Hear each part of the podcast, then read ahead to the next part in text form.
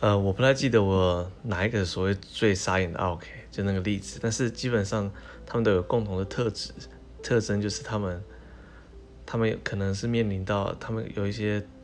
坚持，那个那个坚持会让他已经失去他的理智。比方说有些人就是他他就要加辣，因为加辣他可能就受不了。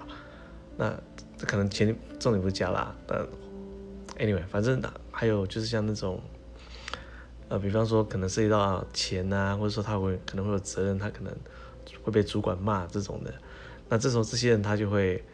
情绪就会来，他会不听你讲什么，他就偏偏一直讲他自己的，讲他的情绪，发泄他的情绪，说他自己会怎样怎样怎样。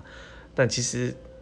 解决方式很简单，他讲那么多，其实那些都跟都是无关痛痒的。他的重点就是一个而已，就是赶快解决那个事情的问题，所以一句话就可以把它解决。那这时候你能做事情就是听听听听到找到一个关键时刻塞进去，